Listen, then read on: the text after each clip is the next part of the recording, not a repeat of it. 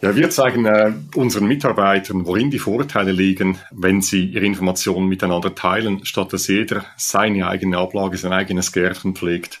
Das ist Thierry Berset, Leiter der technischen Abteilung bei Sika. Das Chemieunternehmen beliefert vor allem die Bau- und Fahrzeugbranche und ist mit etwa 27.000 Mitarbeitenden in über 100 Ländern aktiv. Die gemeinsame Nutzung und Pflege von Informationen, etwa zu den Produkten und Technologien, ist nun mit Juvis von Optimal Systems möglich. Was für Juvis sprach und wie der Rollout des unternehmensweiten Dokumentenmanagementsystems erfolgt, das berichten Thierry und sein Kollege Peter Simon. Peter ist Leiter des Teams Digital Solutions und weiß die leichte Handhabung des DMS zu schätzen. Also wir führen primär Systeme und Technologien bei der Sika ein, die wirklich Mehrwert für die Firma generieren können und mehr spezifisch aus meiner IT-Sicht Systeme und Technologien, die in Richtung Konfigurierbarkeit tendieren, Industriestandards verfolgen und äh, Skalierbarkeit, globale Skalierbarkeit ermöglichen.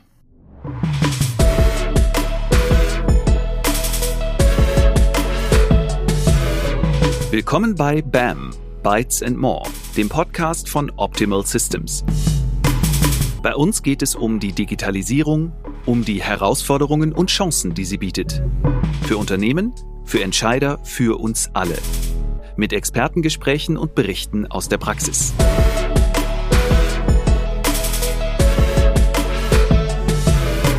Die Fragen stellt Ralf Dunker. Heute haben wir bei BAM zwei Gäste, die Anwender von UVIS sind und das System von Optimal Systems einsetzen. Peter und Thierry von der Firma Sika. Hallo. Hallo. Hallo. Peter, du bist ja in der IT-Abteilung beschäftigt und hast jetzt dann Juvis schon länger im Einsatz. Vielleicht sagen wir aber unseren ZuhörerInnen vorher erstmal, wer ist denn überhaupt Sika? Wer seid ihr? Und wie viele Mitarbeiter habt ihr zum Beispiel und ähnliches, die da mit dem System arbeiten? Sehr gerne. Also wir sind grundsätzlich eine Bauchemiefirma mit dem Hauptsitz in Zürich. Also wir haben insgesamt Hunderten von Büros und F&A-Zentren auf dieser Welt. Wir haben heute insgesamt ca. 25.000 Mitarbeiter und wenn alles gut geht, dann bis Ende dieses Jahres werden wir 33, 34.000 Mitarbeiter haben. Wir sind hauptsächlich in dem Bauindustrie, in dem Baubereich aktiv aber wir haben zahlreiche Brands und Tochterfirmen, die vielleicht im, eher im Automotivbereich sehr stark sind oder in sehr, sehr speziellen Bereichen. Und die Firma wurde vor 100 Jahren gegründet und es ist eine sehr, sehr spannende und moderne und innovative Firma. Und äh, nicht nur im Bauchemiebereich, sondern auch manchmal auch in dem IT-Bereich. Mhm. Und Thierry, du gehörst, glaube ich, zu den Anwendern. Du bist ja im Marketingbereich für die technischen Unterlagen auch zuständig. Ja, genau. Ich bin zuständig für die technische Dokumentation im äh, Marketingbereich äh, weltweit für den Bereich äh, Bauwesen, was der äh, größte Teil ist, mit diesen 100, über 100 Ländern, wo wir präsent sind, lokal mit über 300 Produktionswerken, die ich äh, koordiniere, damit wir da eine einheitliche Linie haben. Und wenn ich mich nicht irre, dann ist es auch so, dass ihr bei der Dokumentation von euren Produkten auch sehr, sehr sorgsam umgehen müsst, weil ihr auch Dokumentationspflichten erfüllen müsst gegenüber euren Kunden, nicht wahr? Genau, da gibt's äh, unterschiedlichste lokale Anforderungen, je nachdem, wo wir sind. Das ist eben die Zusammenarbeit zwischen uns, die die Policies definiert, und den Lokalverantwortlichen, die die exakten Anforderungen kennen, die an jedem Standort gelten. War das denn eigentlich auch, also die, gerade diese Dokumentationspflicht und diese Genauigkeit, die man da an den Tag legen muss, der Auslöser dafür, dass ihr euch für eine unternehmensweite Content-Management-Lösung entschieden habt?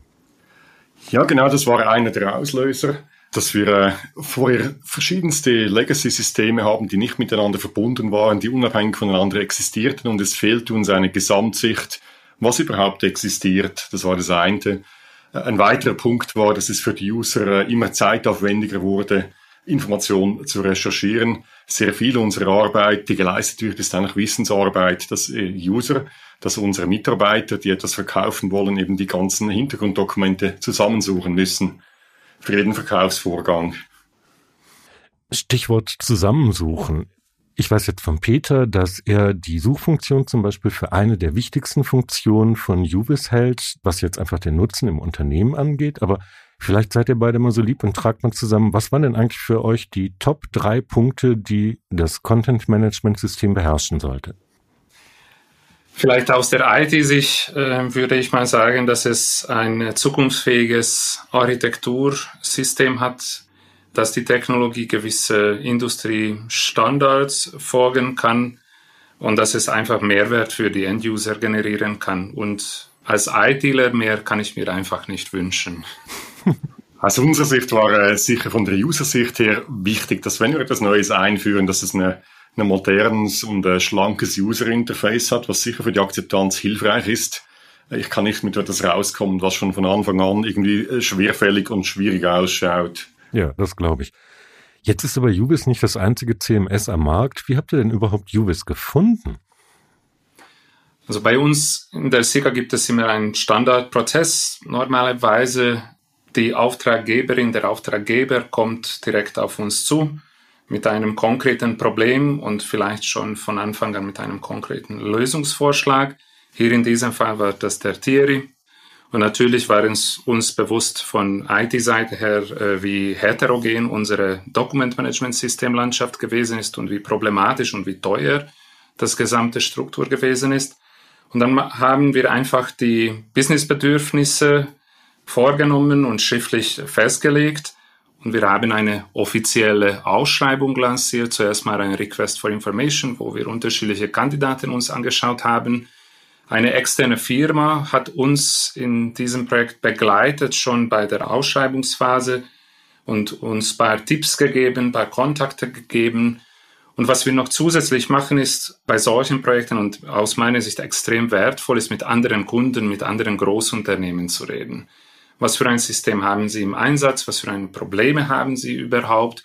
Und wie haben Sie diese Probleme in den letzten paar Jahren gelöst? Also wir sind stolz darauf, dass wir gute Freundschaften, gute Beziehungen haben, die uns in solchen challenging Situationen helfen können.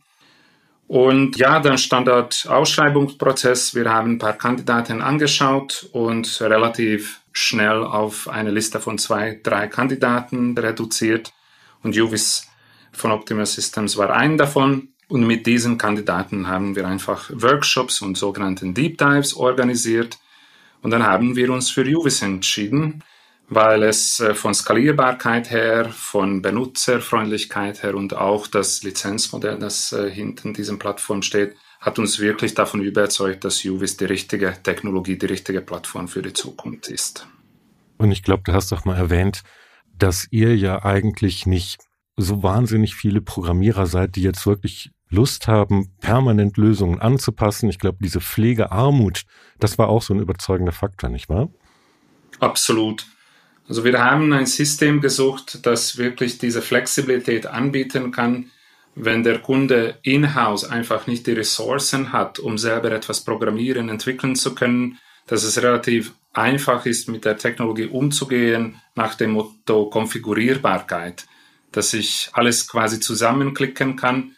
Und das äh, zweite Punkt vielleicht, was auch für uns wichtig gewesen ist, dass lokal einen professionellen Partner gibt oder ein professionelles Partnernetzwerk, wo wirklich Entwicklerressourcen äh, verfügbar sind und falls wir etwas Spezielles brauchen, dann können wir das relativ schnell umgesetzt haben. Und das war der Partner DTI aus der Schweiz. Thierry, du hast ja eben schon mal erwähnt, ihr seid ja in 100 oder über 100 Ländern aktiv. Ich könnte mir vorstellen, dass jetzt so eine Software-Einführung und der Rollout, der dahinter steht, ziemlich komplex ist. Aber bevor wir darauf eingehen, erzählt mir doch, was sind denn eigentlich so, wenn man jetzt an so viele Nationen denkt, die mit so einer Software umgehen müssen, die Kriterien, auf die man dann achten muss? Ja, entscheidend ist am Anfang schon, dass ich die Wünsche der Gesellschaften irgendwie sammelnd abstrahiere. Und äh, das kommt auch mit dem Rollout später noch. Wir können nicht alles mal abdecken. Es ist entscheidend für uns ist, dass wir wissen, dass die Lösung äh, adaptiert werden kann, wenn wir während der Einführung herausfinden, dass äh, Dinge angepasst werden müssen, müssen im Verhalten, im User Interface, in, äh, in der Struktur, wie wir äh, die äh, Metadaten zuweisen. es ist unmöglich, das alles vorauszuplanen. Das glaube ich. Wie ist es denn eigentlich, wenn man jetzt so viele verschiedene Länder betrachtet und ihr jetzt an den Rollout unternehmensweit denkt? Abgesehen davon, dass es viele verschiedene Sprachen sind, gibt es auch vielleicht von den Anforderungen her auch so ein bisschen, ich sage jetzt mal, kulturelle unterschiedliche Wünsche. Ist das so? Absolut. Wenn wir schnell eine neue Lösung global über den 100 Ländern ausrollen wollen, dann Mehrsprachigkeit ist das Fundament. Das heißt, wenn eine Softwarelösung nicht nur auf Englisch, sondern auch auf Deutsch, auf Italienisch und auf Spanisch verfügbar ist, dann kann man schon mit Sicherheit sagen, dass wir 60, 70 Prozent unserer äh, Länder und Gesellschaften gut abdecken können. Und dann, wenn in meiner Muttersprache die Benutzeroberfläche verfügbar ist, dann äh, habe ich auch mehr Lust, mit diesem System zu arbeiten. Und das hilft enorm viel. Und natürlich gibt es regionale Unterschiede. Bei uns ist es so, dass die SICA eine ziemlich dezentralisierte Organisation ist. Also jedes Land hat gewisse Autonomie und Flexibilität. Also sie können sehr vieles selber entscheiden. Und solange dieses neue System und das Projekt an sich äh, gewisse Painpoints der Länder richtig adressieren kann und Mehrwert generieren kann, desto schneller äh, ein globales Rollout-Projekt sein kann und desto, desto schneller die äh, Adoption äh, der neuen Technologie sein kann. Wir haben 100 Länder. Diese 100 Länder sind auf drei Regionen aufgeteilt. Wir haben Americas mit Nord- und Südamerika. Wir haben natürlich Europa, Middle East und Afrika als äh, die zweite Region und Asien und Pazifik. Und wenn wir ein Pilotprojekt machen, dann brauchen wir äh, theoretischerweise immer drei Länder, äh, ein Land pro Le äh, Region. Wenn wir mit den drei Pilotländern fertig sind, dann wissen wir bis zu 80 Prozent, was noch vor uns steht. Äh, welche Herausforderungen, welche Bedürfnisse, die wir eingehen müssen, welche Risiken.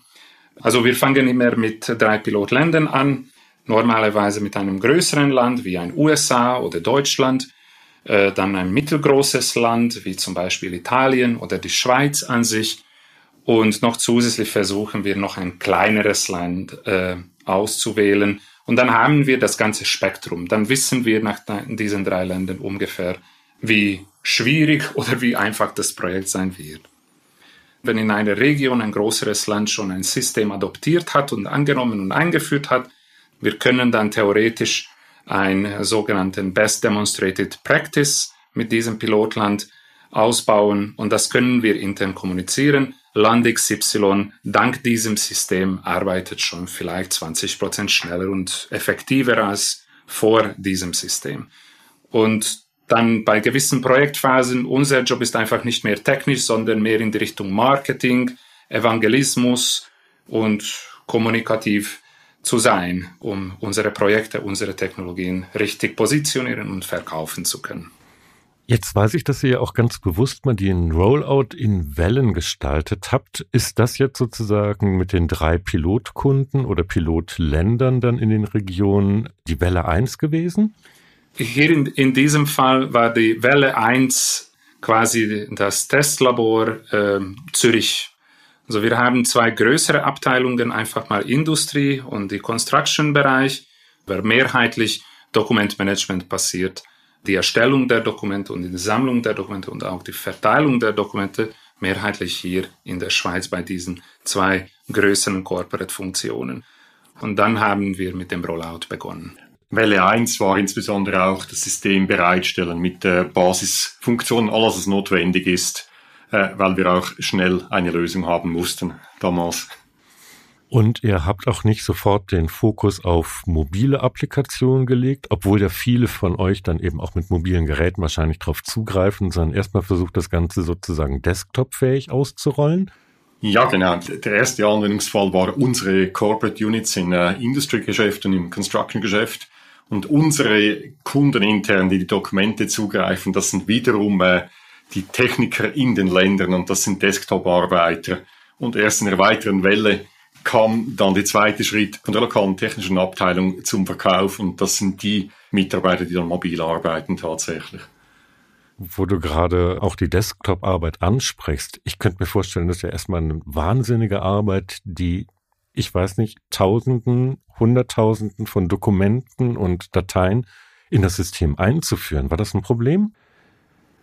Das ging sehr schlank mit Datenübernahme von äh, bestehenden Systemen, auch mit unterschiedlichen Systemen. Da haben wir eine, eine universale Lösung gefunden, die eigentlich für äh, alle Datenquellen anwendbar ist und äh, die ist immer noch im Gebrauch, weil wir immer noch im Integrieren sind, am äh, Erschließen von äh, Legacy-Systemen, die transferiert werden und dann äh, aufgegeben, eingestellt werden.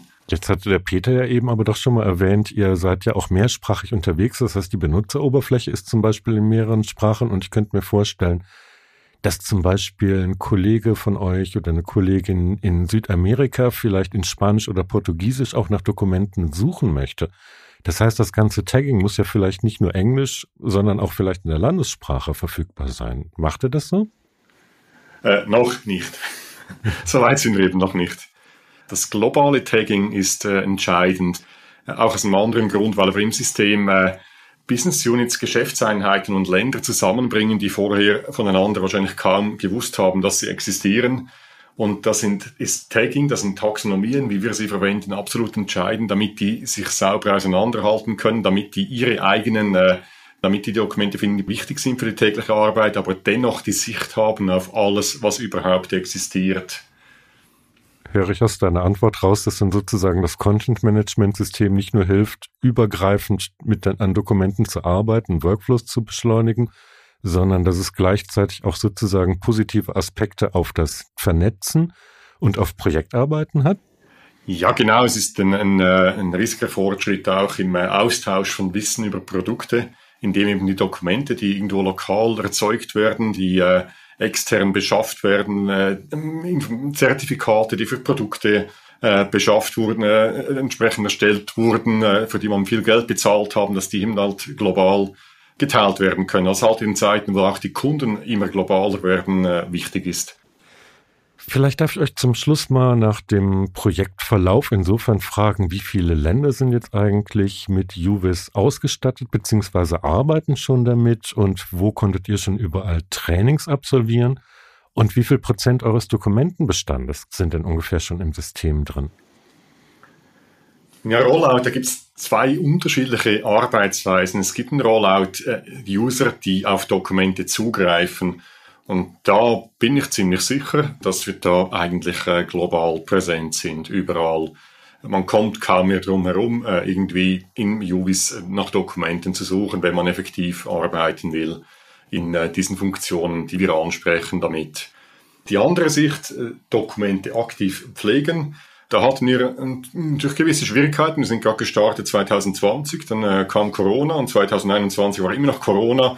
Und so ein System, äh, was auch ein Paradigmenwechsel ist, wie ich äh, mit Informationen umgehe, äh, nur rein online äh, auszurollen, äh, ist ein bisschen schwierig, ist eine Herausforderung. Und wir haben uns da auch fokussiert auf das Training für die End-User, also dass User befähigt werden, Informationen zu finden auch ähm, mit dem Ziel, dass sie das System ganz nützlich finden und das anfangen lokal auch äh, zu propagieren und das scheint auch zu funktionieren, aber ganz sicher Corona hat da zu gewissen äh, Zeitverzögerungen geführt. Ich denke, aktive Länder, das sind ja etwa zehn Prozent oder so äh, aller unserer Länder, die es tatsächlich im vollen Umfang aktiv brauchen. Also die Dokumente vollumfänglich hochladen. Es gibt viele, die irgendwie partiell etwas machen, aber im ganzen Umfang, wie wir das bei uns in Corporate Units machen, sind es wenige erst.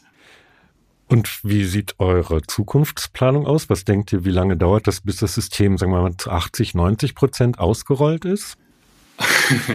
Also normalerweise ein solches Projekt bei der SICA braucht es mindestens zwei Jahren. Das haben wir schon bei mehreren Projekten erlebt. Ähm, was sicherlich helfen kann, ist, wenn von der Konzernleitung Bereich einfach de facto festgelegt wird, liebe Länder, bis Datum X muss System A, B, C zwingend eingeführt werden. Das kann auch ein bisschen helfen. Und ähm, ich denke tatsächlich ist es kein IT-Projekt mehr. Ich schließe mich zu, was Thierry gerade gesagt hat. Es ist ein Paradigmenwechsel. Wir müssen einfach eine Umstellung machen, wie unsere Mitarbeiter mit Daten, mit Inhaltelementen, mit einer Suchefunktion umgehen können. Und äh, die Technologie ist eigentlich sekundär. Das braucht Trainings, wo wir einfach erklären müssen, nicht nur die Technologie, sondern auch, warum das wichtig ist, dass wir ein bisschen anders arbeiten müssen als vor 10 oder vor 20 Jahren. Und ähm, alles, was wir in den 90er Jahren gemacht haben und hat mit Windows und auf einem Laptop gut geklappt, das ist bei einem modernen globalen Unternehmen nicht mehr möglich ist. Und diese Umstellung zu machen, äh, diese Mindset-Wechsel äh, durchzuführen, zu zeigen, wo der Mehrwert liegt, das braucht wirklich Zeit. Und ich denke, jetzt, wenn die Pandemie endlich mal weg ist, dass äh, das Projekt wird ein bisschen schneller weitergehen können als während der Pandemie. Mhm. Darf ich euch bitten, unseren ZuhörerInnen zum Schluss vielleicht mal zwei, drei Tipps zu geben, was sie besonders beachten sollten, wenn sie so ein internationales IT-Projekt mit einem Rollout angehen wollen? Also ich denke, ähm, die kulturellen Unterschiede müssen von Anfang an klar sein. Also die, das Projektteam muss kulturell genauso unterschiedlich und vielseitig sein, wie die Firma an sich ist. Und wir sind Menschen und mit Menschen müssen wir äh, eine menschliche Diskussion führen. Das heißt, je weniger über die Technik und über die IT zu reden und je mehr über den Mehrwert und welche Painpoints ein solches System, eine solche Technologie wirklich adressieren kann. Und das muss einfach den Kollegen gezeigt werden und quasi bewiesen werden, was wirklich äh, in der Arbeitsmethode dank diesem System, dank diesen Prozessen, äh, wie wir das verbessert. Und der zweite Punkt wäre, dass wir früher immer individuell gearbeitet haben. Ich habe alle Files, alle Dokumente auf meinem Laptop gespeichert, meine eigene Folderstruktur gebaut, aber die ganze Firma hat davon sicherlich nichts profitiert. Also die Mitarbeiter müssen einfach verstehen, dass wir weg von Silo-Denken sein müssen und dass wir ein, als ein globales Team zusammenarbeiten sollen, dass davon alle profitieren können. Mhm. Ja, das führt zurück eigentlich zum Thema mit den äh, Metadaten oder Tagging der Dokumente, weil es gab noch ein äh, Folgeprojekt oder ein äh, Begleitprojekt, das damit äh, ausgelöst wurde, genau was Peter gesagt hat. Wir arbeiten nicht mehr in unserem äh, Windows-Folder und jeder baut seine eigene Sicht. Wir müssen das teilen hat die Notwendigkeit bei uns ergeben, dass wir globale Klassierungssysteme für Dokumente, für Informationen aufbauen mussten innerhalb der Firma, die für alle verständlich sind, mit denen alle einverstanden sind, mit denen alle Mitarbeiter aus ihrer Sicht arbeiten können. Äh, das ist auch alle einbeziehen.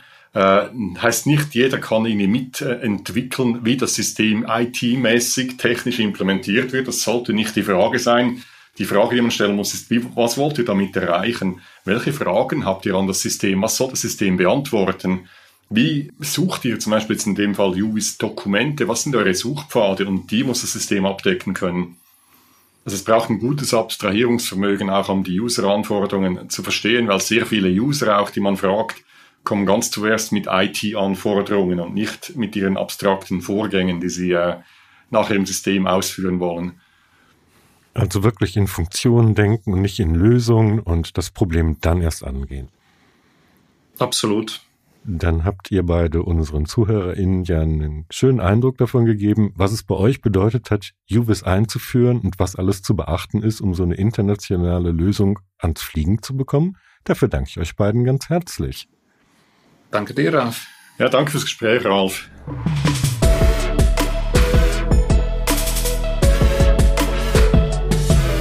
Sie hörten BAM, Bytes and More, den Podcast von Optimal Systems. Mehr Infos zur Digitalisierung und unseren Lösungen finden Sie auch in unserem Blog unter optimal-systems.de/blog. Abonnieren Sie uns.